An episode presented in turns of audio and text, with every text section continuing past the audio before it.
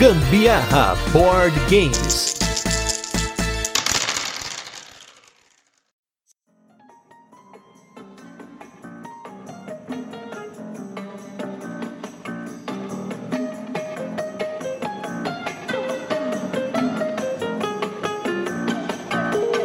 Galera, beleza? Aqui é Gustavo Lopes, Gambiarra Board Games, hoje com mais um Virando a Mesa, esse quadro no qual a gente chama criadores de conteúdo e pessoas envolvidas no hobby de jogos de tabuleiro para contar suas histórias no hobby, histórias com partidas, histórias com jogos, que é o que a gente quer saber, a gente quer história para contar. E hoje, gente, assim, na verdade, a semana que esse cast sendo gravado, eu tive a honra de estar numa live com esse cara, já falei muitas vezes aqui no podcast de jogos que eu aprendi a jogar com ele, porque eu gosto assim, quando o tutorial é bom, ele não tem idade, ele vai perdurar durante muitos anos. Devia ter como imprimir vídeos para colocar no lugar do manual de determinados jogos, inclusive. Eu estou falando desse cara que direto da toca dele, vocês vão seguir hoje o Coelho. Hoje com esse vídeo na mesa com Davi Coelho. Tudo bem, Coelho? Fala, Gustavo, um prazer estar aqui com você para bater esse papo. Tamo aí parado, né? Mas os vídeos estão lá. E é o que você falou, se imprimir o vídeo, dá. Só botar o QR Code lá no, no manual de, do jogo que resolve.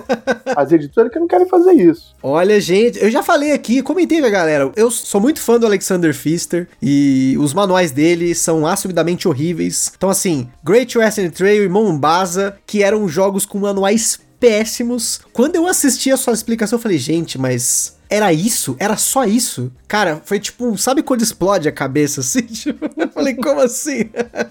é, é, os manuais, nossa, os manuais do Fischer são horrorosos, cara. Foram os mais difíceis de escrever roteiro para vídeo que eu já fiz, cara. Muito difícil. Cara, é loucura mesmo, né? E hoje, gente, eu trouxe aqui o Coelho para ele falar um pouco aí das origens dele no hobby, as perguntas que vocês fizeram lá no nosso Instagram. Tem uma série de coisas que a gente vai conversar aqui. E acho que para começar, é como a gente sempre começa aqui o Virando a Mesa, que a gente quer saber as origens, da onde surgiu o Coelho, que depois foi parar na Bafo do Dragão, depois Coelho, aí siga o Coelho, aí parou. Que a gente quer entender como é que começou, na verdade, o seu gosto por jogos de tabuleiro. Como que você começou nesse nosso hobby maroto? Ah, o, o hobby ele sempre teve dentro de mim desde pequeno, né? Porque lá no início dos anos 80, aí eram os joguinhos clássicos, né? Que, cara, eu lembro até hoje o, o Natal que eu ganhei o jogo da vida. eu sentado na casa dos meus primos, jogando o jogo da vida no chão com eles, que eu tinha acabado de ganhar de Natal. Lembro de eu jogando Scotland Yard com os amigos, banco imobiliário, né? Partidas intermináveis de banco imobiliário, enchendo o saco da minha mãe para jogar comigo, coitada, ela já não devia aguentar mais essas partidas de banco imobiliário. Eu lembro, inclusive, que eu tinha um vizinho que tinha o banco imobiliário. Na verdade, eram dois irmãos. Só que o meu amigo era o irmão mais novo. E quem tinha o banco imobiliário era o irmão mais velho. E a gente tinha que ficar pedindo o banco imobiliário do irmão mais velho. E ele emprestava pra gente, assim, mas era chato ficar pedindo, uhum. né? Aí um dia minha mãe foi e comprou o banco imobiliário Júnior pra mim. Caraca. Cara, foi tipo uma libertação, assim. Eu falar, agora. Eu, e eu lembro que eu esfreguei isso na cara do cara que nem se recusava a emprestar o banco imobiliário dele, mas eu fiz questão de esfregar na cara dele. Eu falei, não precisamos mais do seu banco imobiliário, porque agora eu tenho o meu. Coitado do cara, né? Ele emprestava tipo, né? parada pra gente de bom grado, assim, eu fui todo babaca. Mas aí, então veio disso, assim, veio desses jogos clássicos dos anos 80, Detetive, Banco Imobiliário, Jogo da Vida,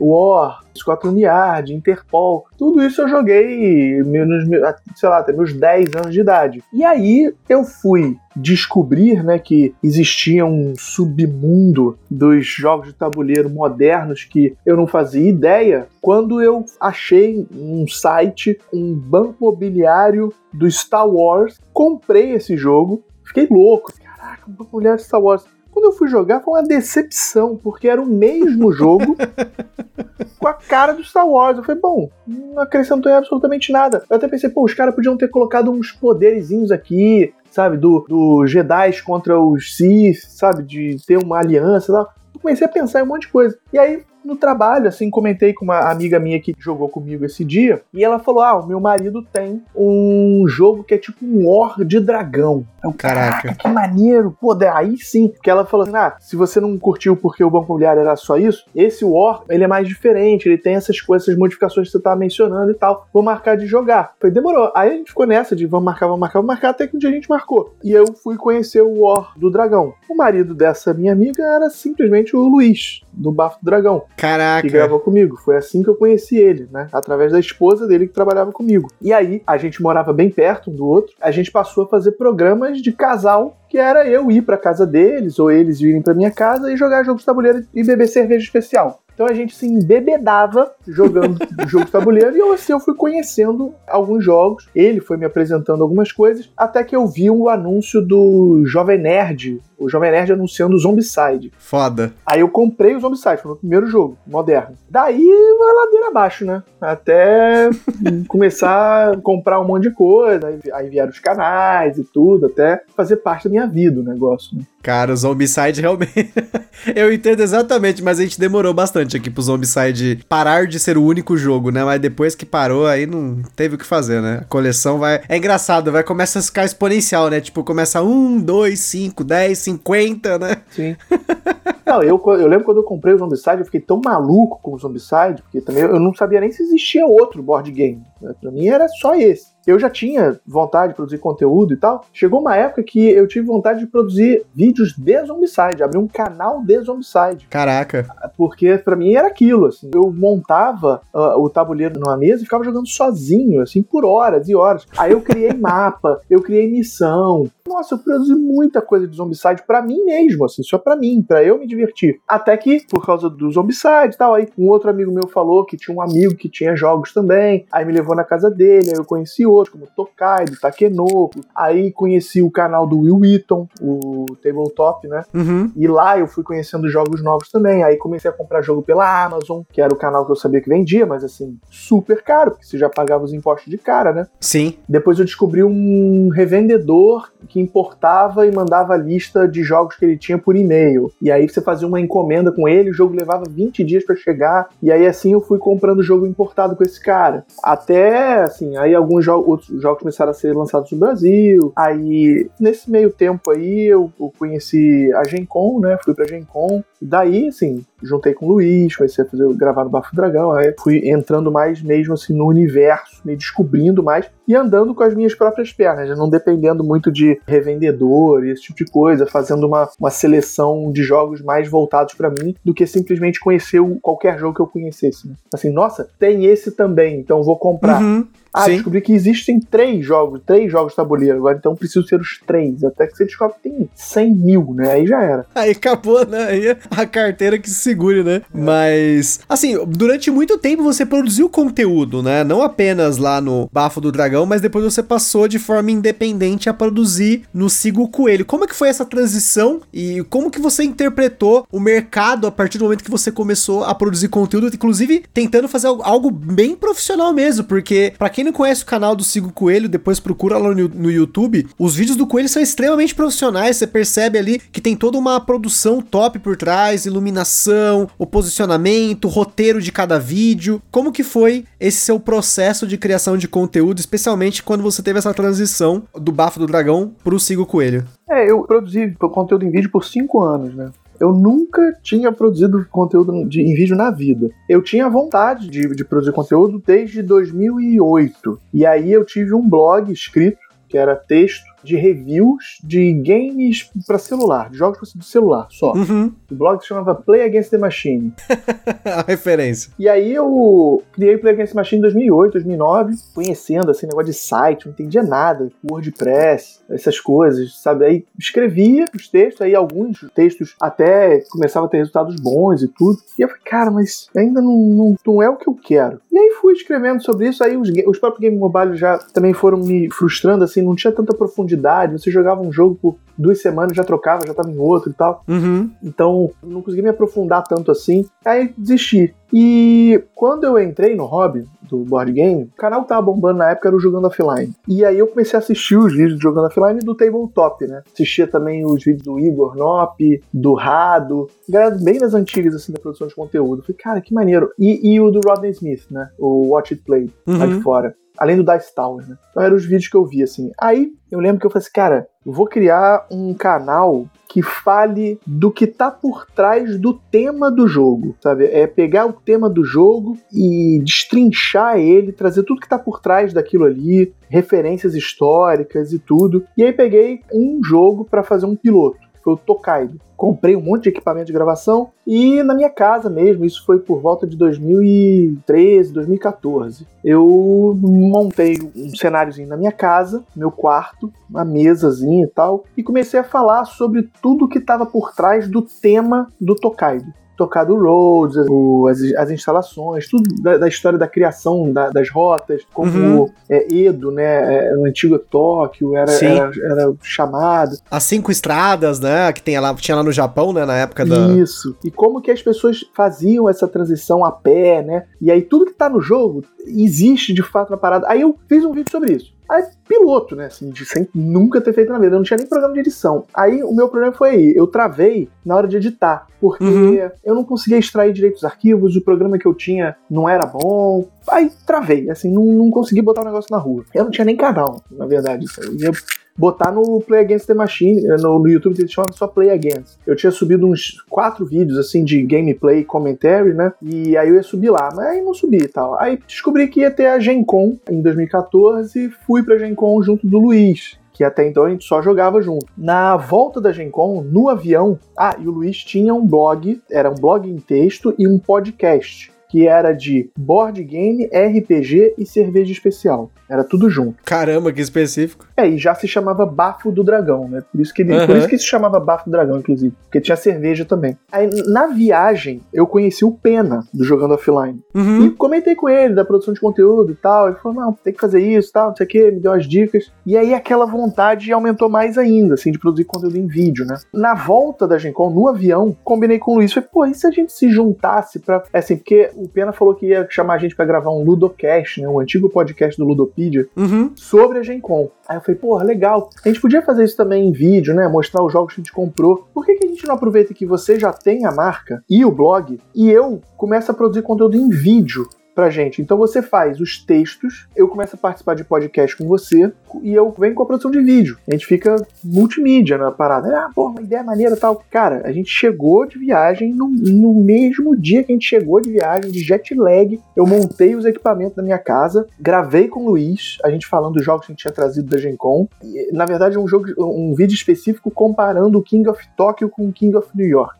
Caraca. E aí eu fui, editei, peguei a versão trial do Premiere, sem conhecer nada. Só que o Luiz era designer gráfico. Eu falei, Luiz, faz mais artes de abertura, encerramento, eu vou pegar uma trilha sonora aqui. Aí peguei a trilha sonora do filme Como Treinar Seu Dragão. E ele fez as artes no mesmo dia. Juntei tudo na edição, botamos o primeiro vídeo no ar parada deu um resultadozinho ok e tal. Aí a gente começou a pensar em, em, em, gravar isso. E foi assim. Aí eu fiquei no Bafo do Dragão um ano e meio, quase dois anos. Nesses um ano e meio, dois anos, acho que a gente fez uns 11, 12 vídeos. É muito pouco, cara. Uhum. É muito engraçado isso, porque o Bafo do Dragão é muito conhecido. Mas a gente, se você for olhar lá, é, não são tantos vídeos que a gente fez, sabe? Eu acho, sei lá, não, acho, acho que eu tô exagerando, 12 vídeos. Eu acho que deve ter uns, uns 30 vídeos, assim, por aí. São muito poucos vídeos que a gente fez. E nesse período eu tinha meu emprego, o Luiz tinha o emprego dele, e o Luiz teve um filho. E aí a coisa já começou a ficar difícil para ele gravar, por causa dos horários. Eu tinha uma visão também de para onde que eu queria que o canal fosse, diferente do Luiz. Uhum. Aí gente falou, combinou lá, falou, ah, cara, então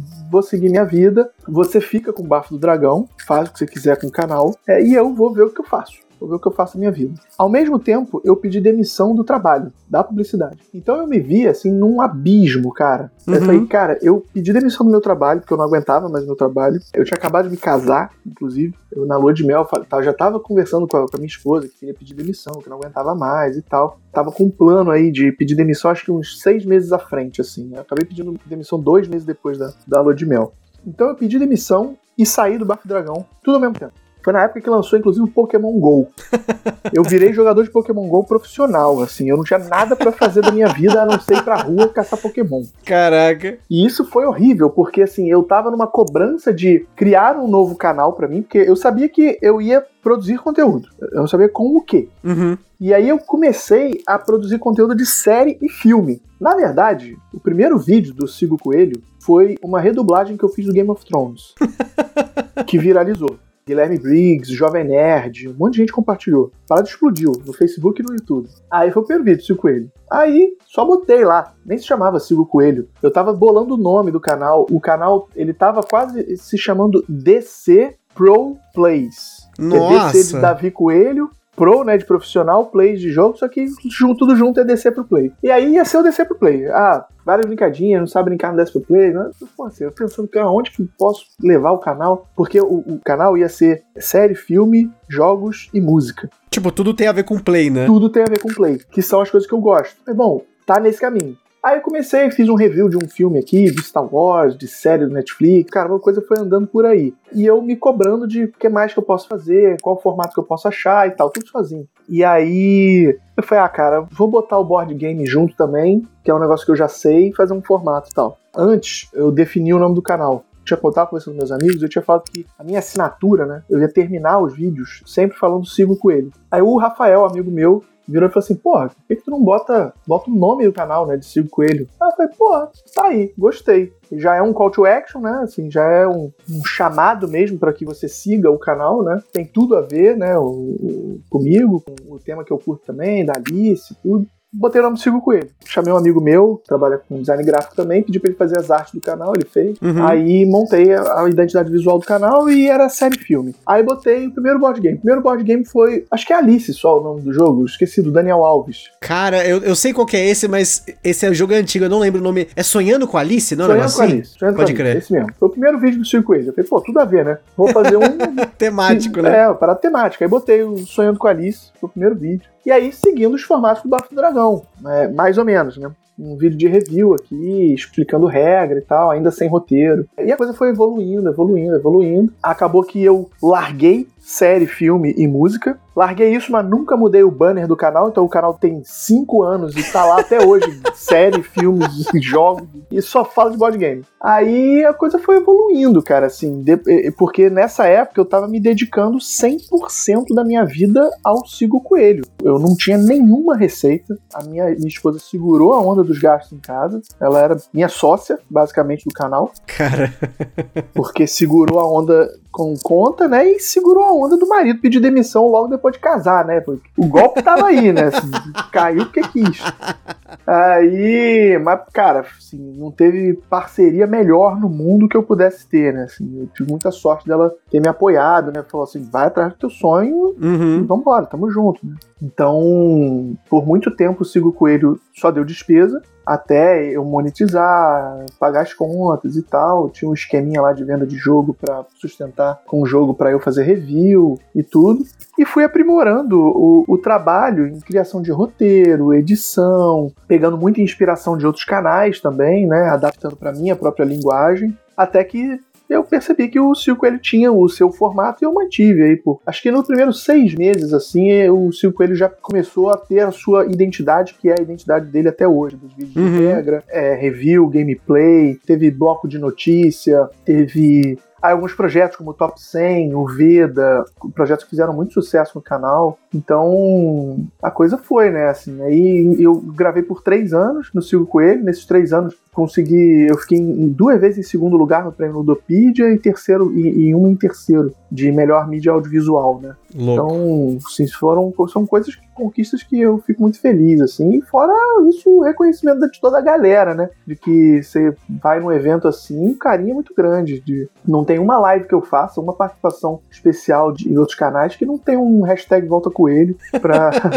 Eu pra já continuar, coloquei o hashtag Volta Coelho, assumo aqui. É, então, assim, isso é super gratificante. Só que aí, né, por que, que eu parei, né? Um ano antes de eu parar de vez, né, do, do Chico Coelho, eu voltei para minha profissão, eu sou publicitário, porque eu tava com muita dificuldade em reter os patrocinadores. Ou porque eles não me pagavam, eu tomei calote, inclusive, de patrocinadores Nossa. do canal. É, cancelei. Ele fica, tipo, um, um deles ficou me devendo, tipo, seis meses. E eu lá, divulgando eles. Seis meses sem me pagar. E eu falei com eles, olha, assim, desculpa, mas eu não vou continuar divulgando vocês antes de zerar a dívida, cara. Assim, porque todo mês eu tô cobrando, tô cobrando, cobrando. Ah, vou pagar. Aí começa aquele monte de desculpa esfarrapada de mal pagador, né?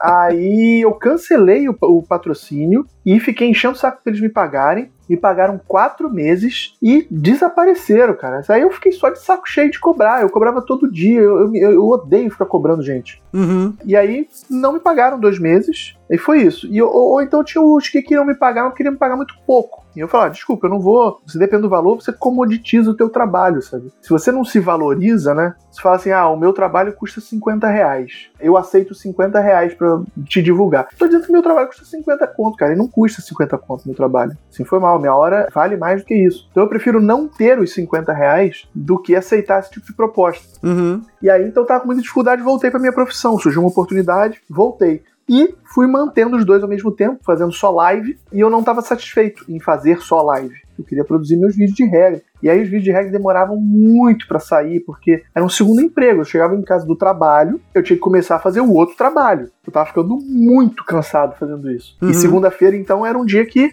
eu não conseguia fazer o segundo trabalho porque tinha as lives. E aí eu tinha que preparar a live, às vezes, no final de semana e tal. Então, cara, começou a ter muito, muito, ficar muito cansado e sem retorno, porque eu já tava fazendo aquilo de graça Uhum. e já não tava tendo mais tanto prazer, porque o que eu queria fazer com o canal eu não tava conseguindo. Eu não conseguia fazer meu vídeo de regras, eu não conseguia fazer review, eu não conseguia fazer gameplay, porque eu tinha que agendar com um monte de gente, eu não tinha tempo pra editar vídeo, vídeo de gameplay leva muito tempo pra editar. Aí, bom, não conseguia a mesma dedicação de quando eu era 100% dedicado ao canal, decidi parar. E um pouco antes disso também recebi a, a notícia, um detalhe, pequeno detalhe, de que seria pai, né?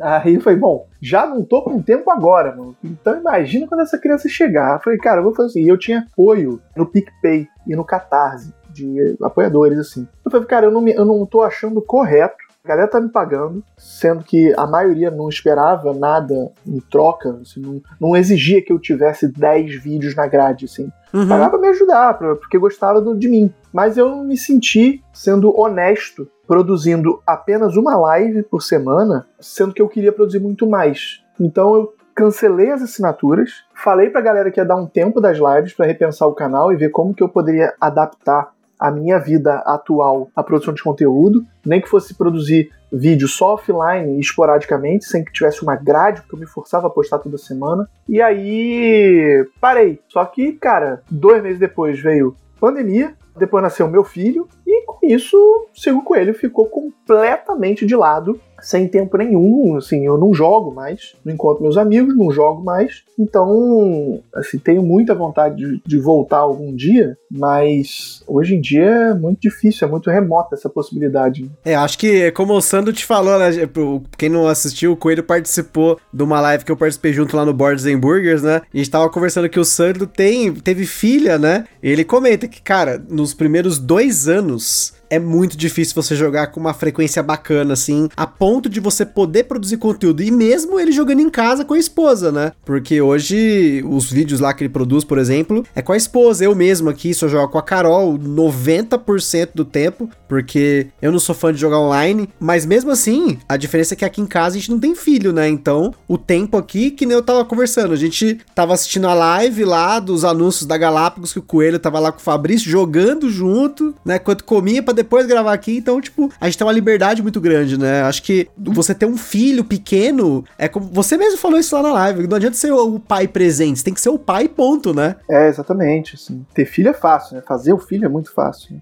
Agora, tu criar ele, assim, da forma correta, né? Estando presente, é que é o desafio, né? Assim, botar na mão do outro para criar, ou botar na mão da mãe, né, para criar, como é, é, é tradicional do, do mundo, inclusive, né, botar a, a Uhum. mãe ser a responsável por criar o filho, é fácil, né, pra gente, né. Mas então, assim, eu, desde que minha, minha esposa engravidou, eu, eu- cara, eu, eu não vou ser o pai que ajuda, né. Eu vou ser pai. E assim, eu, eu perdi meu pai muito novo, né? Eu perdi meu pai com 11 anos. Então, toda a presença da figura paterna que eu não tive na minha vida, eu quero ser para o meu filho. Uhum. Então, cara, meu filho nasceu assim, cara, eu vou ser o melhor pai que esse moleque pode ter. Assim, estar presente com ele, quando ele tiver um pouco maior, eu quero jogar com ele, quero assistir o jogo do Vascão com ele, sabe? Essa porra toda, assim, quero fazer isso. Então, assim, agora não tá dando pra gente jogar, pô, eu tô curtindo meu filho, cara, sabe? Eu tô tendo, é, dentro de uma situação horrível, que é o contexto que a gente tá vivendo da quarentena, eu tô tirando uma limonada disso, que é poder presencial esse crescimento do meu filho ali 24 horas por dia. Então isso é muito bom, sabe? Mas torna difícil. E a minha esposa, eu tentei trazer pro hobby, né? No início, quando eu jogava Takenoko, quando eu jogava Catan, quando eu jogava é, os joguinhos mais leves, ela curtia pra caramba, adorava, adorava jogar Munchkin e tal. Pô, Dixit, Catan, ela não deixa eu vender meu Dixit de jeito nenhum.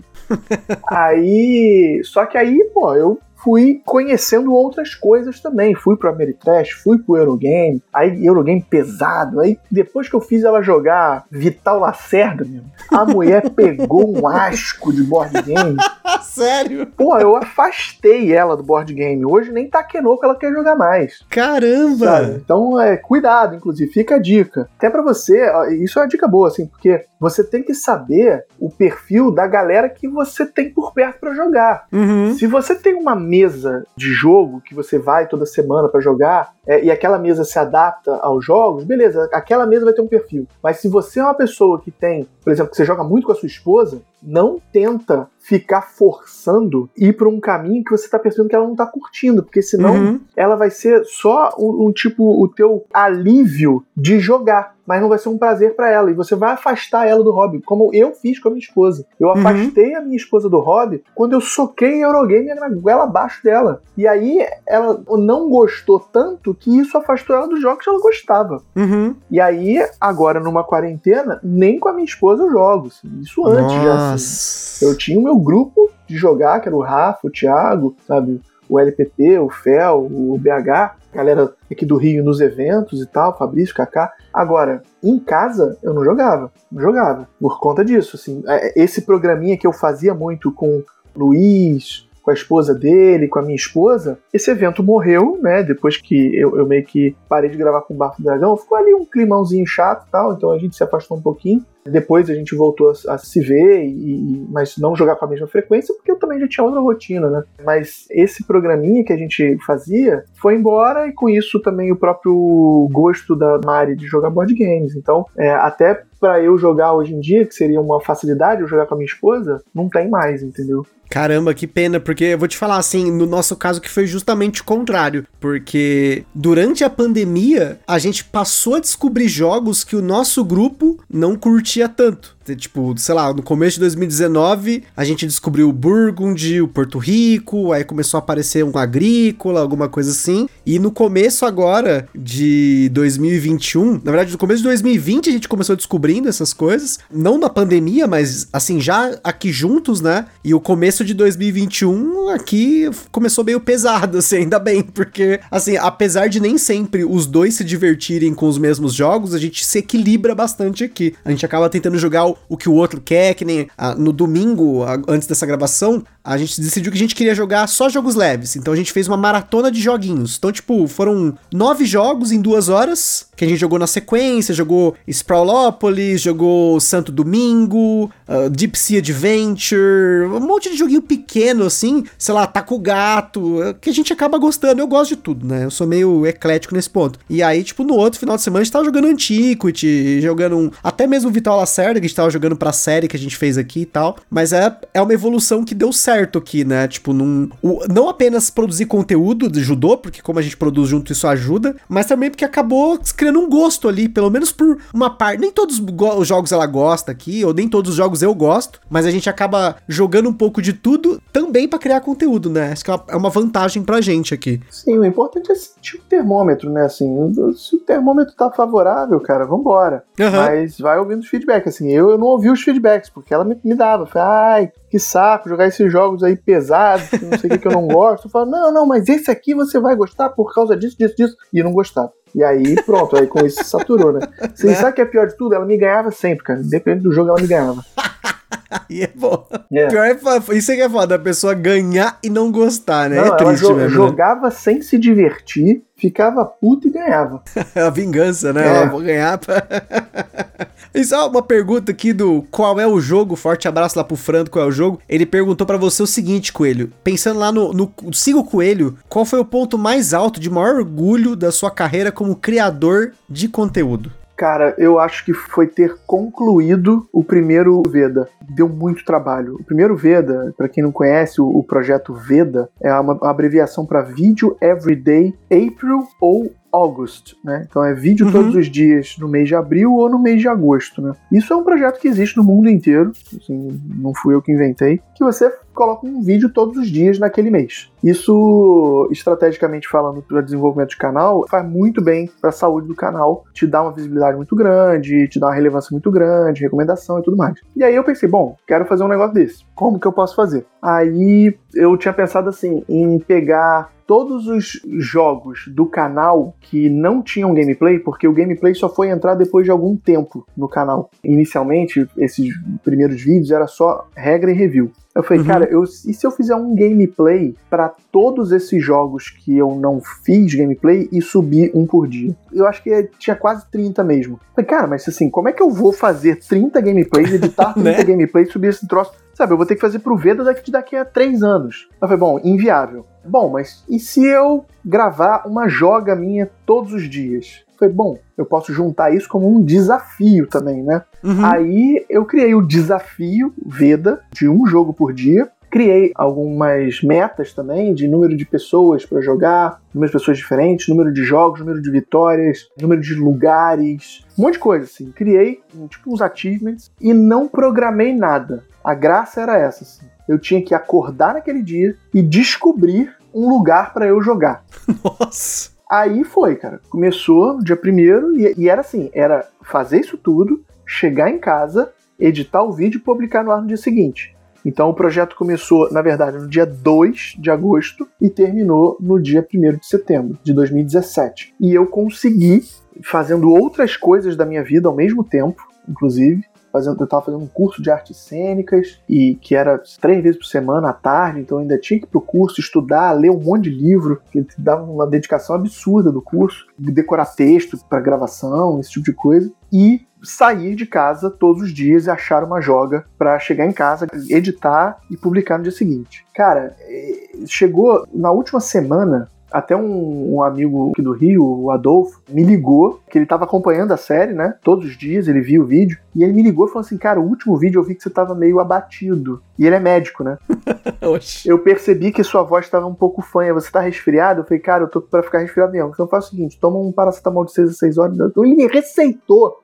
Sim, pelo tipo, telefone. tipo, continua, ele, né? É, porque ele, me, ele viu no dia anterior do vídeo que eu tava ficando mal. Ele falou, se cuida e tal. Eu falei, cara, tá vendo? É esse o tipo de coisa que é gratificante pra caramba, assim, sabe? Você perceber o carinho do cara em me ligar uhum. pra cuidar de mim, porque ele percebeu que no dia anterior eu tava mal e tava fazendo um projeto tal. Então, quando eu terminei esse, esse projeto, foi assim, sabe aquela sensação de dever cumprido, assim, de, de uma coisa que você se orgulha de ter colocado na rua? Uhum. Então, esse foi o projeto. E eu não sei se foi 17 ou 18, uma coisa dessa, o Veda. E o primeiro top 100 também. O primeiro top 100 que eu fiz também, que também não é uma ideia original minha, né? O Tom Vessel já fez o top 100 muito antes de mim, com o pessoal da Star, tinha o top 100 do Z Garcia, do, do Sam Healy. Outros canais já tinham feito top 100 também. Eu falei, bom, vou fazer o meu. Enfim, só que no Brasil eu fui o primeiro a fazer. E aí botei no ar também o top 100. Era dois vídeos por semana ele encaixava certinho na grade da época. Então eu publicava um vídeo toda terça e quinta. Cara, também foi muito legal fazer a lista, gravar o troço todo. Na época, inclusive, o, o canal tava tão bombando, tão bombando, bombando que eu tinha um estagiário trabalhando comigo no, no canal. É. Olha aí. Eu pesquisei na faculdade de cinema, se tinha alguém querendo estagiar e tal. Achei o menino, por uma indicação de um amigo meu que tinha uma produtora. E aí expliquei para ele o projeto, falei que não podia pagar muito e tal. Mas na época eu tinha um freela específico pro canal da Bucaneiro jogos e todo o dinheiro que eu ganhava da Bucaneiros era pro estagiário. E aí, cara, ele me ajudou muito, assim, a produtividade do, do canal a, cresceu exponencialmente com, quando eu tinha ele. E aí foi essa época do Top 100, assim. então foram dois projetos que me orgulharam muito, assim, o Top 100 e o, e o Veda. Que depois viraram, acabaram virando grade, né, eu fiz três Top 100 e dois Veda, né. Inclusive, o último Veda foi junto do Top 100. Eu, eu combei o negócio, assim, foi um resultado absurdo. Foi o melhor mês disparado de resultado do Cinco Coelho, assim. É assustador o resultado do Veda mais Top 100. Caraca, que loucura. Eu não sei se em podcast funcionaria fazer um Veda aí, mas é uma ideia maluca aí, hein? Não me desafie. É, cara, é, é muito maneiro. Dá trabalho, mas vale muito a pena. E aí até você tá emendando um pouco no top 100, nessa coisa da coleção, nessa mudança da sua vida, do canal e tudo mais. Até uma pergunta de um dos nossos ouvintes, o Eduardo Carvalho, ele mandou o seguinte: Por que, que você resolveu vender tantos jogos da sua coleção? Ele ainda mandou uma frase bem engraçada que ele falou: É o início do fim. calma, é. calma, Eduardo. É, a galera, a galera criou muita teoria assim na época, né? Quando o leilão tava no ar, eu recebi um monte de print de grupos de WhatsApp WhatsApp de board games com várias teorias, cara, assim, as teorias mais mirabolantes do mundo, assim, dizendo até que eu tinha me tocado que eu não tinha feito sucesso na vida. Nossa! as pessoas, é, esse, essa galerinha que produz conteúdo acha que vai virar influenciador digital e ficar rico e quando vê que o negócio não é assim, se frustra e vende tudo. Eu falei, nossa, a galera tá que tá.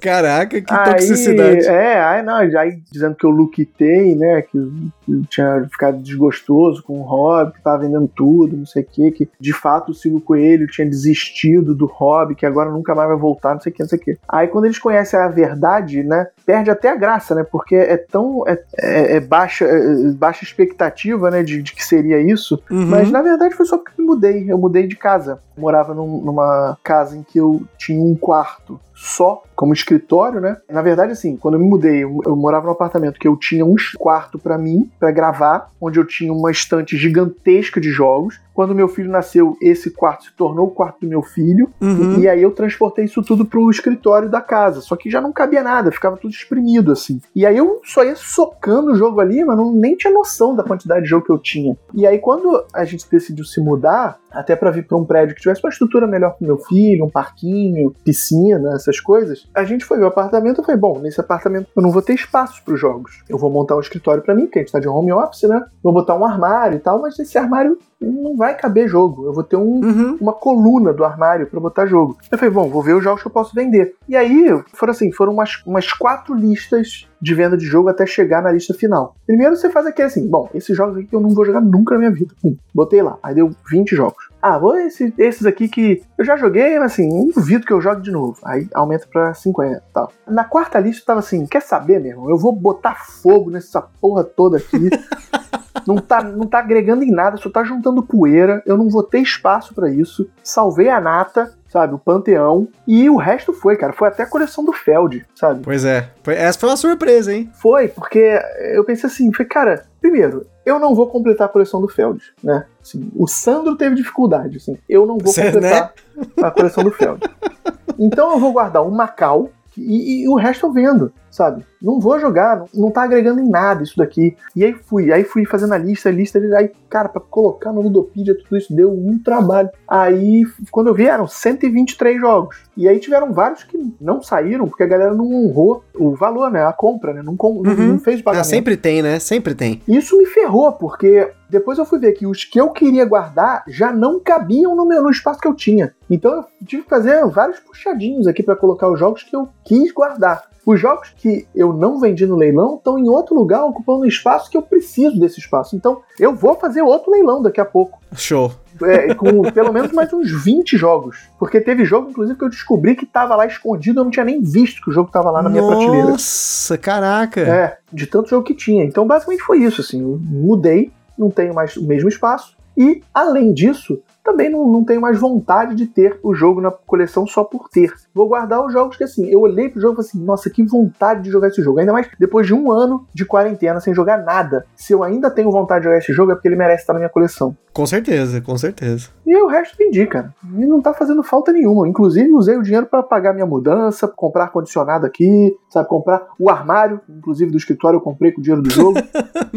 não, foi assim, quando, quando a gente resolveu se mudar, eu e a Mari, a gente olhou um pra cada outro e falou assim: o que a gente tá fazendo? Que a gente vai ficar sem dinheiro, vamos gastar dinheiro com mudança, não sei o quê. Vamos ter que comprar um monte de coisa, porque muitos móveis que a gente não precisou comprar, porque tinha na, na casa que a gente tava, nessa casa não tinha nada. Então a gente ia ter que comprar ar-condicionado e tal, não sei o quê ferrou, a gente vai ficar endividado. Pum, vendi meus jogos. Resolveu a nossa vida. Olha aí, hein? Olha o investimento que você fez. Paguei tudo, cara. Paguei toda a minha mudança e os móveis que eu precisei comprar com o dinheiro do, do, do, leilão dos jogos. Mas essa nata que você queria manter aí, eram quantos jogos mais ou menos? Assim, sem contar esses que você não vendeu. A nata, quantos eram? Eu acho que eram uns 20, uns 20 jogos, assim, no máximo. Uns 20 jogos. Então, alguns jogos que, sabe, que eu nem vou jogar, como foi o caso lá do Tokai do Collection Edition, né, que eu falei lá no, no Bosenburger. Eu não vou jogar esse jogo, cara, mas tá aqui, sabe? Eu não vou vender ele agora, sabe? Se eu vender, tem que vender muito bem. Não vou vender por qualquer valor, sabe? Eu não tenho nem vontade, nem, nem coragem de colocar isso no correio. Eu, eu provavelmente eu vou fazer questão de vender para alguém do Rio,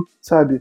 Porque se danificar esse jogo no correio, eu tenho certeza que a pessoa que vai receber vai ficar muito chateada. Eu não quero nem correr o risco. Mas assim, a maioria que eu salvei, sabe? Os Clanks eu salvei, GWT, Mombasa, Terraform Mars, o Macau eu salvei. É, que eu tô lembrando agora é isso, assim. Mas, e alguns xodozinhos também, tipo o Takenoko, que foi um, dos meus primeiros jogos. Eu achei ele fofinho também. Sabe, alguns, alguns xodozinhos, assim, que não necessariamente porque eu vou jogar, mas tem um valor sentimental muito grande. Uhum. E ó, a galera que tá esperando para sair comprando aí os urubuzinho, na data que esse cast saiu aqui, provavelmente com ele já vendeu a maioria aí, então fique esperto.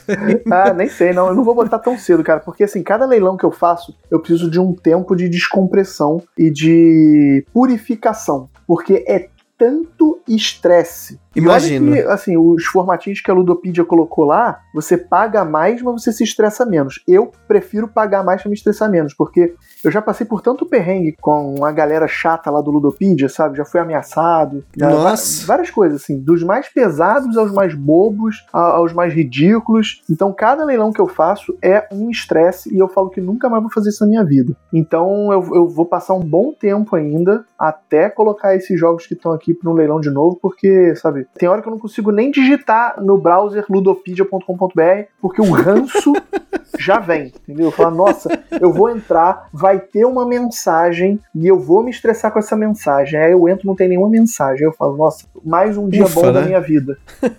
Hoje não, né? Hoje não. e já que a gente tá falando de quebra-pau aí da Ludopedia, eu vou emendar já, porque se é uma coisa que a gente gosta de ouvir aqui, são histórias com jogos, histórias de jogatinas, histórias de jogos, mas é sempre bom a gente começar por aquela que deu errado, aquele quebra-pau na mesa, que você não esquece, alguma coisa que não deu certo, Conta pra gente aí se, qual foi aí da sua cabeça, esse top of mind, naquela coisa que vem na sua cabeça quando você pensa num quebra-pau numa mesa de jogo de tabuleiro. Cara, nenhum. Eu te explico isso, porque. Que bom, né? É, porque assim, eu, eu não sou uma pessoa de conflitos. Isso está retratado no meu gosto por jogos, inclusive. Eu odeio jogo de negociação. Eu odeio jogo que tem política. Porque eu não sou uma pessoa conflituosa. Então, talvez a maior treta que eu tenha passado numa mesa de board game é desentendimento de. Eu lembro até hoje, assim, eu jogando Terraform Mars com meus amigos, e aí, na hora de tacar um meteoro na cabeça de alguém, o Thiago virou e falou que eu tinha muita plantinha. Aí eu falei, porra, mas por que isso? Assim, gratuito, eu não tô nem ganhando o jogo pra você falar um negócio desse. e, e, tipo assim, o nosso jogo, como a maioria da galera é Eurogamer, não gosta de treta, não gosto de conflito, não gosto de dedo no olho, não gosto do cara apontando, ó, oh, ele vai ganhar, vamos juntar nele. Então, quando isso acontecia, era gerava um certo clima chato na mesa. E aconteceu essa vez, assim, do Thiago falar que eu tinha mais plantinha pro Carrilho tacar o meteoro na minha cabeça. E eu fiquei puto, cara. Eu fui até, assim, bem grosso com o Thiago. Depois ficou um clima meio escroto. Eu mesmo virei e falei assim: pô, galera, ficou um clima chato pra caralho, tá? Desculpa, Thiago, se eu fui grosso e tal, mas, pô, vamos voltar pro clima legal que tava antes da partida, porque não faz o menor sentido. Então já se resolvia na hora, entendeu? Uhum.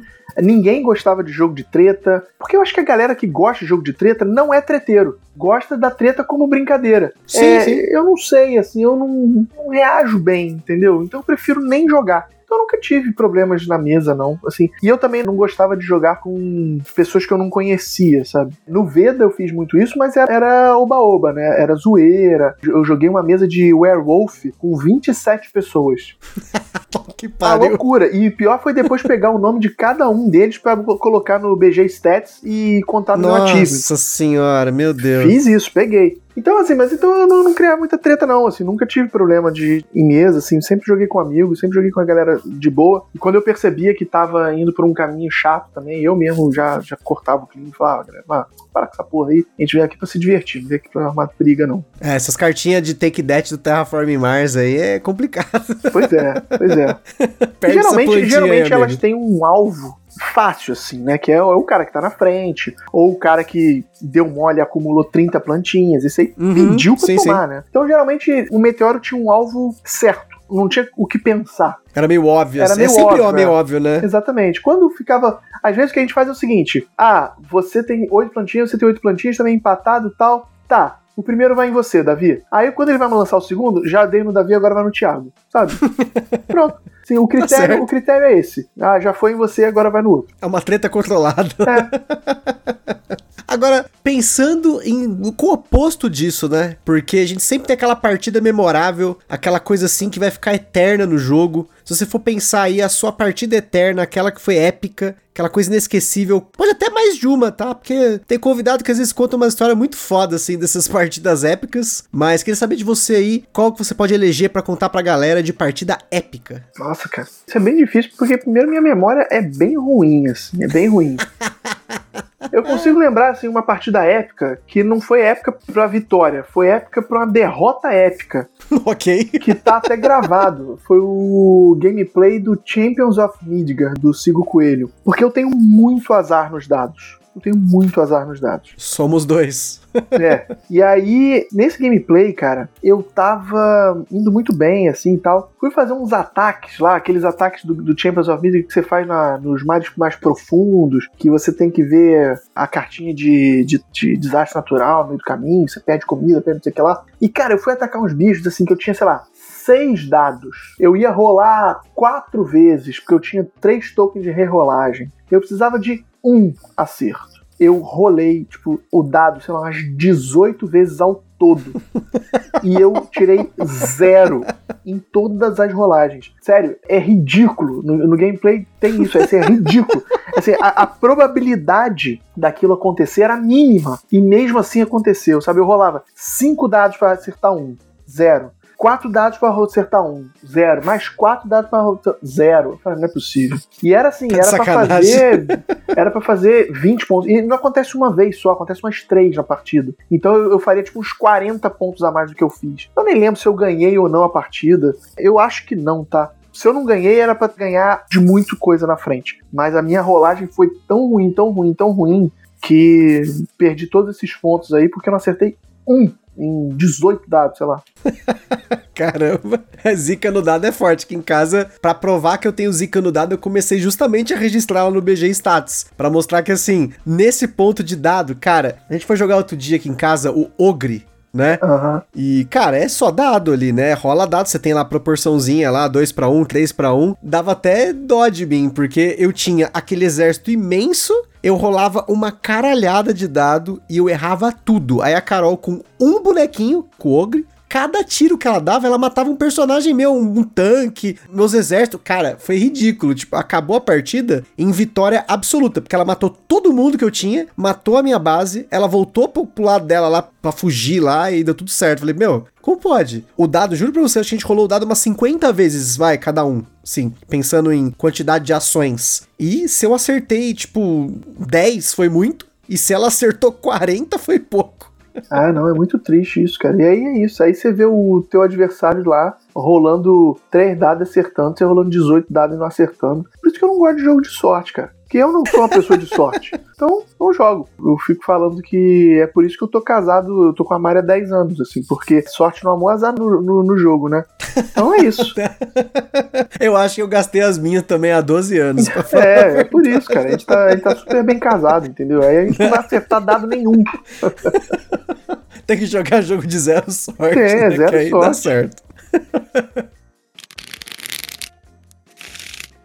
Agora a gente entrando aqui nas perguntas dos nossos ouvintes, as perguntas aleatórias, os fortes abraços também. Começando aqui pelo Kel no Espírito Santo. Ele pergunta aqui pra você, Coelho, Clank ainda é top 1 e aquele abraço. Clank ainda é top 1. O Clank, a franquia, cara, toda, assim. Eu até, no início do top 100 lá, eu diferenciava um outro Hoje em dia, Clank é a franquia Clank. Ainda é top 1, ainda para mim é o melhor deck building. Eu gosto do tema, eu gosto da forma como eles conciliaram Dungeon Crawler com um deck building. Eu gosto das cartas, eu gosto dos efeitos. Eu acho que o Space, ele não é o melhor tema, eu gosto do, do, tema medieval mais, tanto que o próprio Legacy, eles botaram medieval e ficou melhor, né? Medieval meio corporação, mas ficou melhor. Mas o, o Space, ele é um jogo mais sólido, ele corrige muitas coisas, ele aprimora muitas coisas. As expansões do Space são fantásticas, são melhores que as expansões do Clank medieval. Eu tenho todas as expansões medieval, que é a expansão da múmia, a expansão do Debaixo d'Água, as mini expansões lá dos mapas extras e tal. Não lembro nem se tem mais, né? eu esqueci de, de ser isso daí. São ok, mas não dão o, a evoluída no jogo que a expansão do Space dá. E eu sou uma pessoa que eu não curto muito expansão. Para mim, uhum. eu geralmente eu gosto do jogo base. Para mim, a expansão, eu acho que ela não precisa aumentar a complexidade do jogo. Ela deve, na verdade, para mim, aumentar a rejogabilidade do, do jogo com coisas novas e objetivos novos. Mas se você aumenta a complexidade do jogo, para mim é algo desnecessário. Eu já, não, beleza, o jogo era bom no tamanho que ele estava. Então, as expansões do Space, por exemplo, aumentam a rejogabilidade. Eles não, não aumentam o jogo em nada em complexidade, tamanho de tabuleiro e tal. Até uma expansão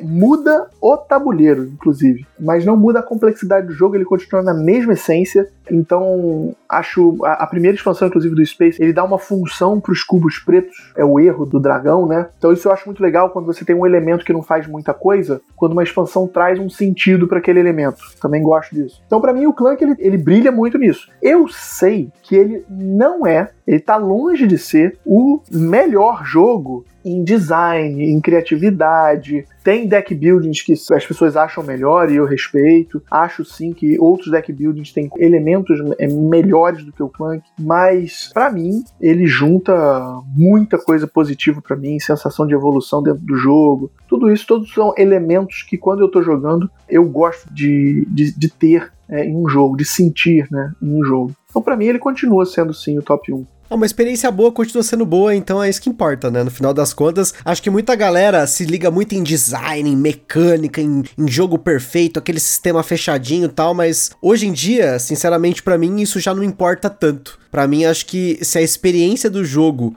ela é boa, até às vezes com sorte, que eu também não sou tão fã assim de sorte, como eu falei, né? A gente já deu a zica na, no jogo, né, pra ter sorte no amor, mas eu acho que tudo depende da experiência, e é a experiência que conta, né? É, e eu cometi esse erro, inclusive, quando eu fiz o meu primeiro top 100. O meu primeiro top 100, ele foi feito com um monte de critério técnico. Eu criei seis categorias de nota para cada jogo, dei nota de 0 a 10 para cada categoria, criei uma Caraca. média para não sei o quê. Eu sei que quando eu terminei e, e, gravei o top 100, no final, quando eu terminei de gravar o top 100, a sensação que eu fiquei foi do 40 ao 100 eu só fiquei justificando por que, que aquele jogo estava naquela posição. E em vários uhum. jogos eu falava assim: ah, eu nem gosto tanto desse jogo, mas etc, etc, etc. Por quê? Porque eu avaliei de forma técnica. E tinha lá até um elemento de,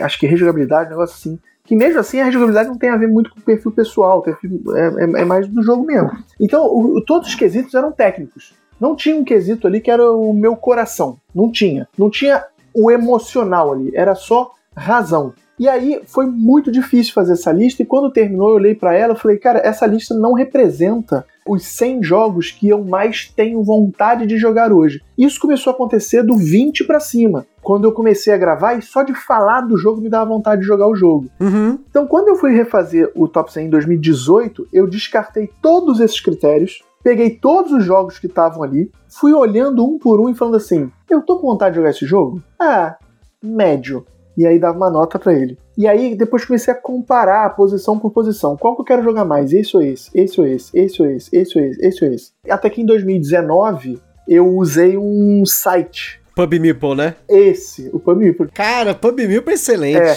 eu joguei toda a minha coleção lá, levei quase um mês para terminar de fazer a classificação. escolhendo um por um, babá, babá, porque, é, sério, eu acho que deu mais de duas mil combinações Caralho, Que ele- nossa! que ele perguntou pra mim. Aí, quando eu terminei de clicar em todos, eu já tinha até jogado novos jogos, eu imprimi a lista que ele, que ele te dá em Excel e só revisei. Então fiz ajuste fino. Falar, pô, esse daqui, não, esse daqui tem que ser um pouquinho mais pra baixo. E assim foi. E aí, quando eu terminei de fazer a lista, eu falei, tá aí, esses são 100 jogos que eu gosto e possivelmente do 40 pra cima já me dá vontade de jogar quando eu comecei a falar deles. Então eu curti mais quando eu fiz dessa forma, quando eu deixei o critério técnico de lado e comecei a, a analisar pelo sentido de hoje, nesse momento em que eu estou fazendo essa lista, quais jogos eu mais tenho vontade de jogar. E aí o fenômeno que acontecia era jogos que eu tinha acabado de conhecer e que eu tinha gostado muito, eles iam lá pra cima, iam pro top 30, pro top 20. No ano seguinte caía pra 70, porque passava o hype. Mas eu não me importava, Uhum. porque naquele momento eu queria muito jogar aquele jogo. Concordo plenamente. E aí plenamente. isso foi até dando uma cara mais legal pro top 100, porque ele foi mudando de ano pra ano. Era até um, um incentivo das pessoas assistirem de novo. Porque imagina, se eu fizesse critério técnico todo ano, era capaz de mudar quase nada a lista de um ano pro outro. Aí é mais fácil você ver a lista do ano anterior. né? Aí, cara, e foi isso. Foi por isso que, inclusive, Clank saiu do top 2 e foi pro top 1 de 2018 pra 2019. Olha aí.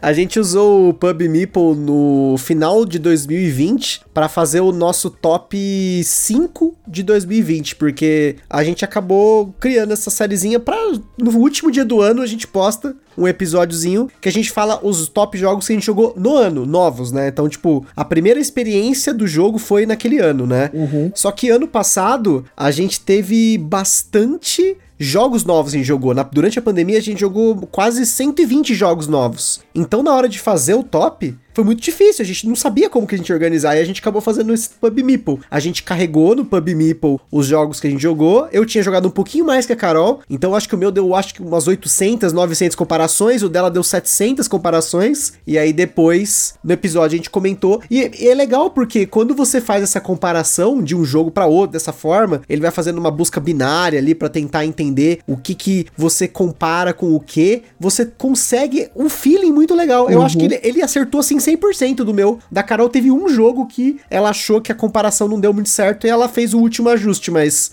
pra mim basicamente assim bateu certinho. É, eu adorei fazer desse jeito, cara. E aí depois é isso. E aí depois que eu fiz o primeiro ano assim, no ano seguinte eu não precisei fazer tudo de novo. Porque aí o que, que eu fazia? Os jogos que entravam no ranking, eu já colocava ele mais ou menos na posição que eu achava que ele tinha que entrar. Então na Uhum. hora de fazer o top 100, eu só dava uma revisada básica, assim. O último top 100 que eu fiz foi muito mais fácil. Eu não tive que fazer muita coisa, não. Só ajuste mesmo, assim. Tanto que o top 20 é quase o mesmo do, do ano anterior. Mudam, assim, jogos que eu tava hypado entrava. É, assim, e- mas também eu tinha certeza que no ano seguinte cairia também.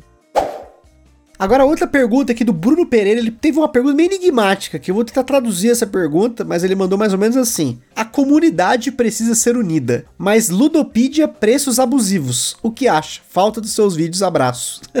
eu acho que ele quis dizer o que, que você acha dos preços da galera, principalmente jogos usados, com relação à comunidade que precisa se unir justamente nesse momento que cada vez mais os jogos são mais caros e acaba subindo o preço dos usados também por consequência, né? Porque a galera quer vender um jogo pra comprar outro, tenta vender mais ou menos do preço que ele quer comprar e assim vai, né? É, eu acredito que o mercado se autorregula, cara. E essa é a lógica que eu uso para meus leilões. Tanto que todos os jogos que eu coloco em leilão, eles começam a 10 reais. Eu não sei quantos jogos valem. Então, pra mim é o seguinte: eu vou botar o jogo lá. Se o jogo tá 10 reais e a galera achar que tá barato, eles vão dar lance. Se chegou a 300 reais, é porque alguém acha que vale 300 reais e as outras pessoas acham que não vale mais 300 reais. Então ele chega naquele valor. Então, se tem gente pagando o preço que estão pagando no Ludopedia, é porque ele vale aquilo ali. Ah, a comunidade tem que ser mais unida. O que é ser mais unida? Eu te dar o meu jogo? Também não acho justo.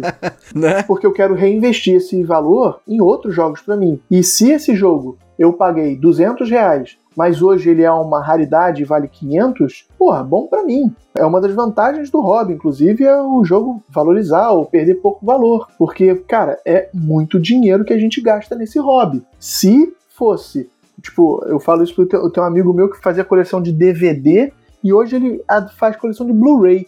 Eu falei, cara, tu é maluco. Porque é uma mídia que é perecível, ela morre. Não vale nada. O, o DVD que você pagou 40 reais no lançamento não vai valer nem 5 dois meses depois. A coleção de videogame, inclusive, também. Eu, tipo, jogos de videogame, saiu da loja já não vale a mesma coisa. Sabe, quando você vai revender um jogo de videogame, de Playstation, você vai conseguir 10, 20 conto, cara, no, no jogo original. Então o board game tem essa vantagem. E aí, se ser mais unido é vender mais barato só porque você quer pagar mais barato, pô, sinto muito, cara. Pra mim, ser mais unido não é isso, não. Pra mim, ser mais unido é parar de ter preconceito com mulher, é parar de ter preconceito com o carinha que você julga ter uma aparência assim ou assado, é você trazer pessoas pro hobby, é você parar de criar estereótipos. Isso é ser unido como comunidade sabe? Fazer a comunidade crescer, trazendo mais gente e sendo menos tóxica. Isso para mim ser uma comunidade unida. É menos alecrim dourado, né? Porque a galera adora julgar o jogo dos outros, né? Sim. Infelizmente, né? Nesse ponto eu concordo plenamente. Eu acho que em relação a preço de jogo é, é engraçado porque todo mundo quer comprar barato e vender caro, né? E isso é complicadíssimo, porque se você vende caro, não adianta você criticar o jogo tá sendo vendido caro, né? Você só quer ganhar, né? Eu não julgo hoje, eu só procuro pagar barato, né? Eu sou o cara que vai atrás, mas assim, é muito comum eu levar um ano, dois anos para comprar um jogo, porque eu quero pagar aquele preço. E é complicado a pessoa esperar, né? Vamos dizer assim, o preço que eu tô pagando é o preço do tempo, né? De não ter o jogo durante todo esse tempo. Mas se você quer comprar o jogo naquele momento, com aquela disponibilidade, é bem provável que você vai ter que pagar caro, ou pagar o que a comunidade tá pagando, né? Sim. E nem sempre você pode achar justo, mas é o que vai acontecer, né? É, pois é. É justo para quem, né, na verdade, assim. E até uma pergunta do Rafa Vitorino aqui, que também tem a ver com outro hobby que valoriza ou não, dependendo do que você pega, é Magic, né? O Rafa perguntou assim: você ainda tem cartas de Magic? Tem umas raras aí? Ainda joga, joga online, jogou online? Ah, cara, quando eu parei de jogar Magic profissional, né? Na época, assim, eu tinha uma equipe, né? E as equipes, você entra com o que você tem e sai sem nada, né? É tudo, louco. é tudo fica para a equipe. A não ser que a equipe tenha sido desfeita, tenha acontecido uma divisão de bens, né? Mas a minha equipe não se desfez, não, ninguém parou de jogar, quem quis parar de jogar fui eu, então eu saí sem nada. E Mas quando você entra, você já sabe disso, você entra sabendo disso. Então quando eu saí, eu saí sem nada. E aí guardei, assim, voltei a jogar Magic físico, né? Acho que uma ou duas vezes. Aí sobraram as cartas bunda, assim, sabe? Nenhuma carta muito rara, não. E as cartas e as cartas raras que eu tinha, assim, da minha época da equipe, por baixo, eu diria que a gente tinha cerca de um milhão de reais. Em carta, Caraca! em carta de Magic. Eu já fiz essa conta. É, e eu tô te dando um valor por baixo, tá? É conta assim que eu sei que eu tinha essas cartas, a equipe tinha essas cartas, e quanto elas valeriam hoje, né? Porque é aquilo. Eu parei de jogar tem quase 20 anos. Obviamente que nesses 20 anos, uma carta que na minha época valia 50 dólares e hoje vale 2 mil dólares, assim que ela bateu 200, 300 dólares, eu já ia vender. Você nunca ia saber Uhum. que ela ia chegar a 2 mil. É, mas então, assim, se as cartas que eu tinha na época da equipe, há 20 anos atrás, eu tivesse as mesmas cartas hoje, as cartas que eu lembro de cabeça, fora todo o resto, eu teria cerca de 800 mil a 1 milhão de reais. Meu Deus. E isso é muito triste de se lembrar. Por favor, vou até parar esse assunto aqui, porque eu vou ser sincero que recentemente, assim, algum, uns seis meses mais ou menos, eu entrei no Liga Magic e eu fiquei procurando algumas cartas que estão na casa dos meus pais. E eu descobri que, assim, cartas que eu paguei um real tava valendo 100. Uhum. Eu falei, o quê? Na hora, assim, eu coloquei cinco cartas pra vender online, uma loja comprou e, tipo, eu, eu vendi cinco cartas por um preço por baixo ali, né? Eu não quis ir muito além, eu sabia que dava pra lucrar um pouquinho mais. Eu, tipo, peguei 250 pau em cinco cartas, que se eu paguei cinco reais, foi muito. É. E foi aí que bateu também o arrependimento de eu ter vendido tudo que eu tinha. Assim, eu ganhei uma grana muito boa com o que eu vendi, só que hoje eu poderia ganhar uma grana muito maior Sim. do que eu ganhei naquela Sim. época, né? Mas não tem como prever, né, cara? Não tem como, cara. Até- cara, até eu cheguei a jogar o Pokémon TCG também. E eu, Eu tinha também joguei Pokémon. muita carta de Pokémon rara. As cartas da primeira edição, cara, tinha nove Blastoise, Charizard pra caralho e tal. Eu vou vendo o valor dessas cartas hoje em dia, cara, é vontade de chorar. Dá, dá é vontade de chorar. de chorar. Sim, eu que, olha, eu poderia comprar um apartamento pra mim, com as cartas que eu Nossa. tinha, sabe? É, mas assim, voltei a jogar Magic algumas vezes, principalmente depois que o Arena né, foi criado, né? Joguei o, é, o Arena em duas ocasiões, um pouquinho depois que lançou, e há uns três meses atrás, assim, mas não segui, não. Assim, é, até porque tem que gastar muito dinheiro lá pra ter as cartas. Porque assim, eu não, eu não tenho tempo de ficar jogando infinitamente para conseguir as cartas. Então, se eu quero me divertir, eu vou ter que pagar. E aí, hoje em dia, cara, eu tenho um hobby, que não é nem o board game mais, é o Tibia. MMO. Nossa, Tibia, cara. Nossa. Voltei pro Tibão, joguei, joguei o Tibão, joguei Tibão no início dos anos 2000 e voltei pro Tibão tem um ano e meio. Isso ainda existe, Tibia? Existe e digo mais, bombando e crescendo a cada dia. É, é incrível. Gente. O jogo existe há 23 anos, um MMO que existe há 23 anos e a parada só cresce em comunidade e conteúdo. É incrível. O jogo hoje é completamente diferente do jogo que eu joguei há 20 anos atrás. É outro jogo. E ele tá muito melhor. Então eu jogo todos os dias, de 7 da manhã às 9 da manhã, antes do meu trabalho, que é a hora que o meu filho permite que eu jogue o Tibão. Nossa, que surpresa! Tipo, eu cheguei a jogar Tibia, sei lá, cara, eu não lembro. Eu joguei Tibia, Gunbound, Mu. Uhum. Ah, cara, era tanto joguinho desse assim no, no começo, assim, dos anos 2000, É. mas não esperava que Joguei, então joguei essa porra toda, cara. O- o- a minha cocaína é MMO. É, é- é pior do que Magic, é pior que board game, é pior que qualquer coisa na minha vida é um MMO. Só que hoje eu sou uma pessoa um pouco mais evoluída para lidar com o meu vício. Então eu consigo jogar Tibia de uma forma casual, mas ali chegando ao cracudo. Aquela duas horinhas e duas sucesso, né? horinhas, mas assim, se eu não jogar duas horinhas, eu fico tremendo. É, é nesse sentido. Então, hoje, inclusive, hoje, hoje de manhã, peguei level 600 no Tibia, que já é considerado um level mais ou menos alto hoje em dia, né? Porque quando eu joguei Tibia há 20 anos atrás, eu joguei durante 3 anos e me aposentei no level 135. Hoje em dia, level 135 você pega em uma semana. Caramba, É. o rate mudou bastante. Muito. O level mais alto do Tibia hoje tá quase 1900. Nossa. Pra você ter ideia. Então eu sou level 600, que não é um grande feito, mas para um pai, sabe, que trabalha de 9 às 7 todos os dias, faz aula de tênis, faz um MBA, tem uma esposa e não tem tempo na vida, é coisa pra caralho. Porra, é, é um feito, é um orgulho, né? é show. É. Agora voltando pro board game aqui, o Netty Inker, ele perguntou pra você, você que tava lá na Spoiler Fest falando, comentando sobre esses anúncios da Galápagos, ele perguntou se vocês têm alguma opinião sobre o Anki Gods of Egypt. Olha, o Anki, a primeira vez que eu vi foi na última Gen Con que eu fui, que foi 2019 mesmo, eu acho. Eu só vi a cara dele, né? Falei, bom, eu gosto muito do Blood Rage, inclusive Blood Rage foi um jogo que ficou na minha coleção, mas não pelo motivo de que eu gosto muito do jogo, é porque a minha edição tá muito detonada. Assim, tá tão detonada que eu tenho vergonha de vender isso pra alguém, então ficou na coleção. É, mas eu gosto muito do Blood Rage. Eu a minha versão é a versão de Kickstarter, inclusive. Não gosto do Rising Sun.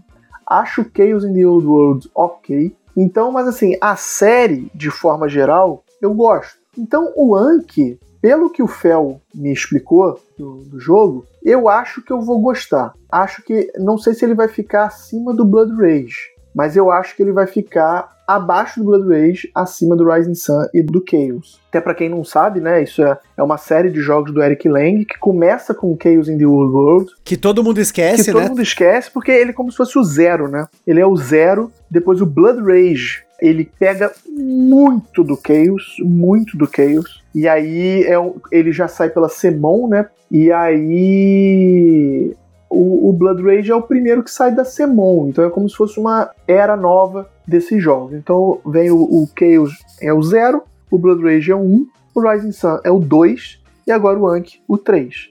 Então é uma sequência de jogos muito semelhantes na- no feeling do jogo, de controle de área, de pontos de ação, de miniaturas de exército, de poderes que você dá pro teu exército ou pro teu líder. Então ele tem o mesmo feeling, muda um pouquinho do tema, né? O Chaos ele usava assim, o, o tema mais. Não era bem o terror. É um negócio meio dark, É meio assim, dark, né? não é Tipo, Cthulhu, mas é, assim, é, é- é meio, meio terror, assim, de monstro. Uhum. E aí o Blood Rage é viking, o Rising Sun é Japão, feudal, e o Anki é Egito. Então, Eu curto muito, eu, eu gosto muito dos três temas, inclusive. Os, os três temas pra mim são matadores. Eu adoro Viking, adoro cultura japonesa e adoro o, o tema Egito. Então eu acho que vai ser um jogo sim que, que tem tudo para eu gostar. É um dos jogos do Galápagos Spoiler Fest, foi um dos que eu gostei. A última pergunta sobre jogos aqui, o Leonardo Lorusso. Ele perguntou se você já jogou Maracaibo e o que você achou. Joguei Maracaibo, foi um dos últimos jogos, inclusive, que eu joguei, depois que eu parei, né? Eu fui com uma expectativa bem grande, assim, para jogar o Maracaibo. Não achei o melhor jogo do Fister, acho que ele tá abaixo do GWT e abaixo do Mombasa, mas está muito acima do Blackout Hong Kong, que foi um erro enorme do, do Fister. mas eu, eu, eu, gostei, assim, ele tem coisas no jogo que eu acho legal e coisas no jogo que eu achei um pouco burocrático e outra, né? Infelizmente o Fister não terminou esse jogo, né? A parte gráfica dele. Ele lançou o jogo antes de terminar a parte gráfica do jogo.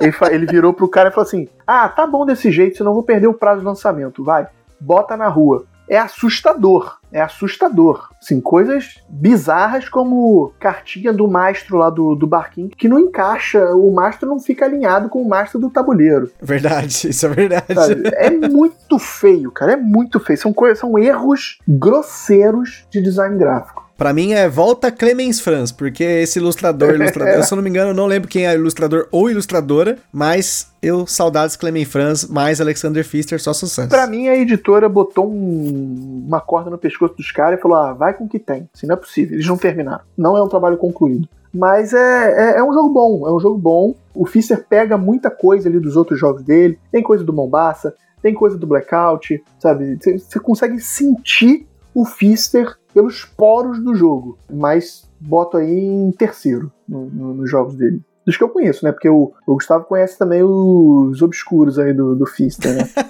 eu tenho alguns lado B aqui, é. né? Mas ainda falta ainda faltam três deles, três lado Bs. E os dois novos que saíram que já me deram aí um feedback negativo. Mas aí para quem, né, quiser também ouvir um pouquinho sobre o Maracaibo, o Blackout, quem não lembra aí, a gente fez episódio aí também de todos esses. Ainda falta o Mombasa, ainda não fiz episódio do Mombasa, mas como eu quero jogar ele com mais pessoas, em dois jogadores ele rola, mas mas a ideia dele é jogar em 3-4, né? Para aquelas trilhas funcionar legal assim. Eu senti que em 3 e 4 é melhor. Posso estar enganado, né? Mas só joguei ele uma vez, preciso jogar mais. Acho que é o único jogo do Fister que eu não joguei mais do que 5 vezes. Então, preciso corrigir esse erro aí. Por fim, aqui das perguntas, o Diego Peixoto ele mandou pergunta se ele continua Vasco.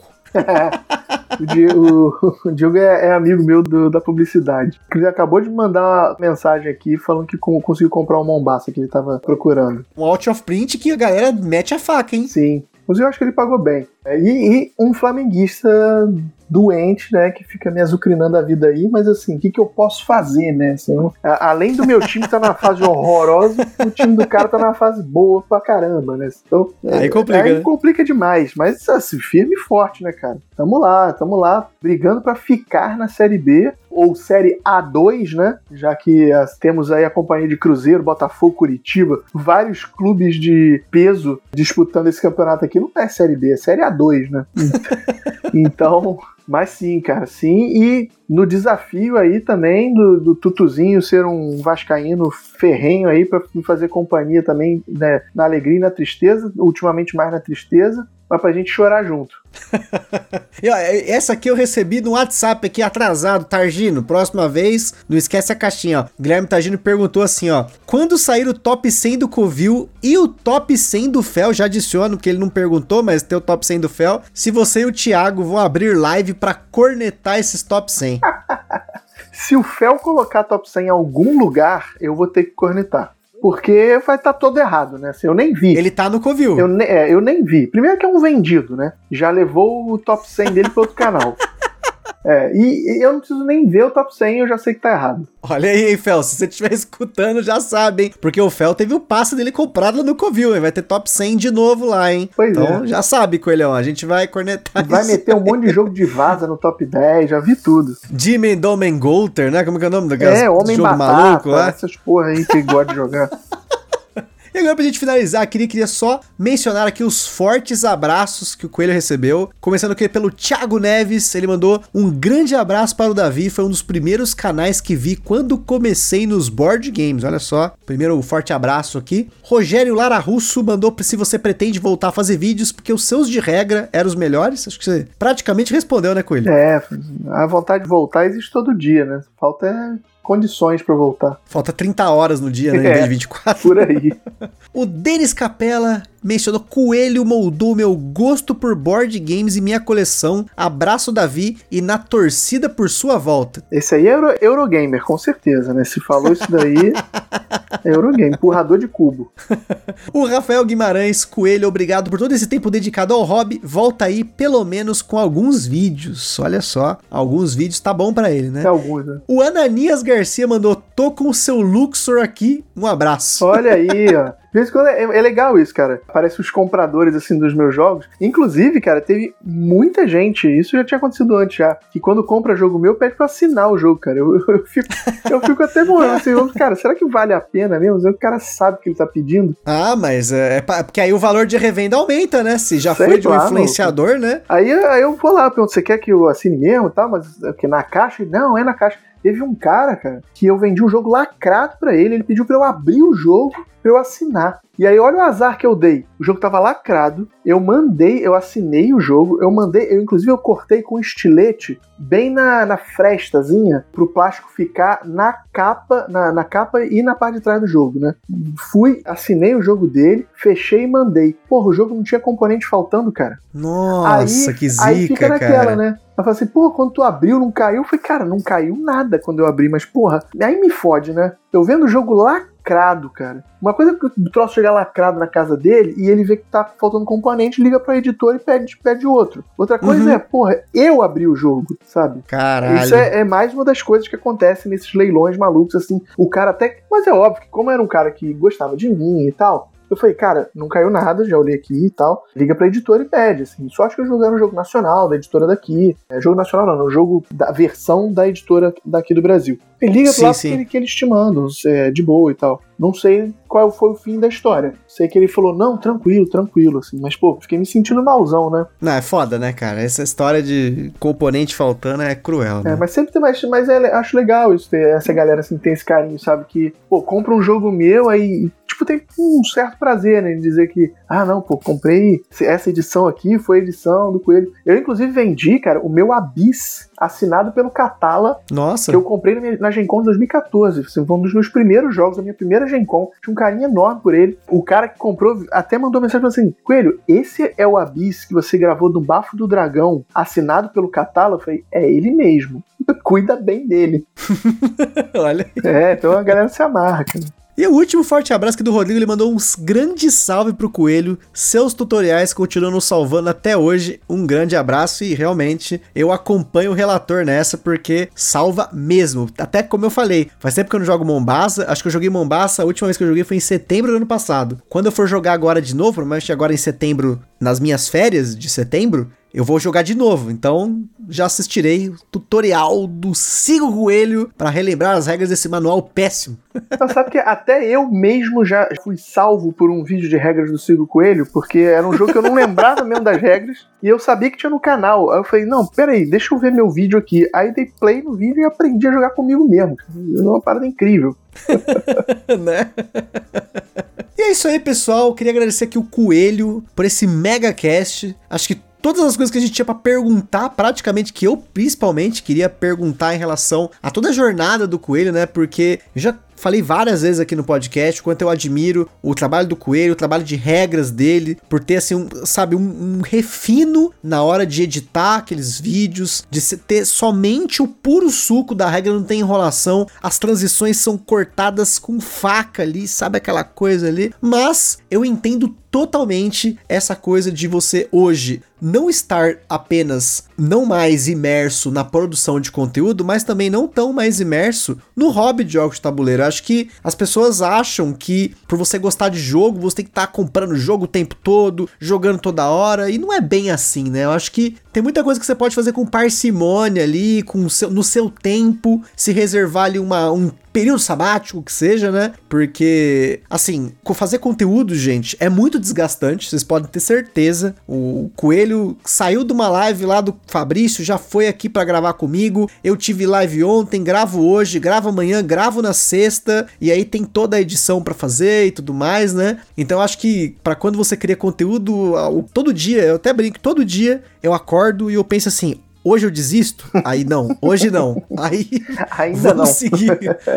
é, Ainda não, né? Mas eu acho muito importante você ter esse respeito por você mesmo, né? Pela sua saúde, pelo seu tempo, né? Mas ao mesmo tempo continuar presente aí, vindo aqui, participando dos canais e trazendo um pouco aí do conteúdo, dessa sabedoria aí, de toda essa experiência que você teve com o hobby. Então eu acho que só tenho a agradecer a você ter aceitado esse convite. E aí, estamos aqui até tarde da noite conversando sobre jogo de tabuleiro. É, e hoje, cara, hoje eu, eu me vejo até como um civil mesmo, assim, de, do, do board game, porque assim, ah, Galápagos anunciou o lançamento lá cara, eu conheço metade, metade eu nunca ouvi falar na minha vida. E aí eu, eu, sou mais um que vai pesquisar sobre o jogo no canal das pessoas, sabe? Porque eu não tô mais em contato com o universo. Então quando fala, ah, esse aqui tá com coisa de pidejar pô, legal, para mim é novidade. Eu, de fato, não pesquiso mais sobre o hobby, não jogo por questões da quarentena, porque minha esposa não joga, porque meu filho é pequeno. Mas se meu, se meu filho já tivesse idade para jogar um jogo infantil, eu jogaria com ele. Se eu pudesse me encontrar com meus amigos, provavelmente estaria um pouquinho mais por dentro dos jogos. Mas hoje em dia é assim, é, é, eu não conheço mais todos os jogos. Não adianta nem me perguntar o que, que eu acho. Ah, o que, que você acha desse jogo aqui obscuro que a Galápagos lançou agora? Menor ideia, meu irmão. Não sei que porra de jogo é esse? Se não for um jogo que eles estão trazendo, tipo Hansa Teutônica, que é, é um jogo que já existe, Beleza, agora vai trazer esse, sei lá,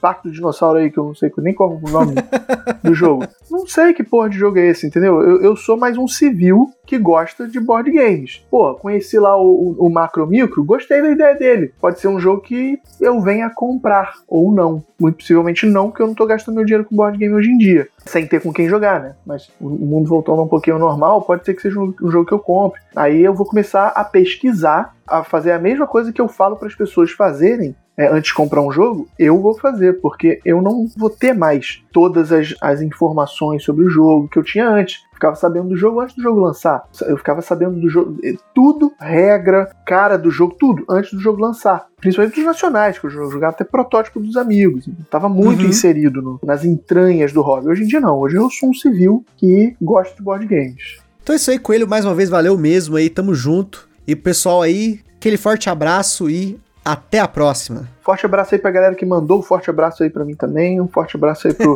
pro Gustavo também, obrigado pelo convite aí, sempre um prazer estar participando também da produção de conteúdo dos amigos. Valeu pessoal e tamo junto.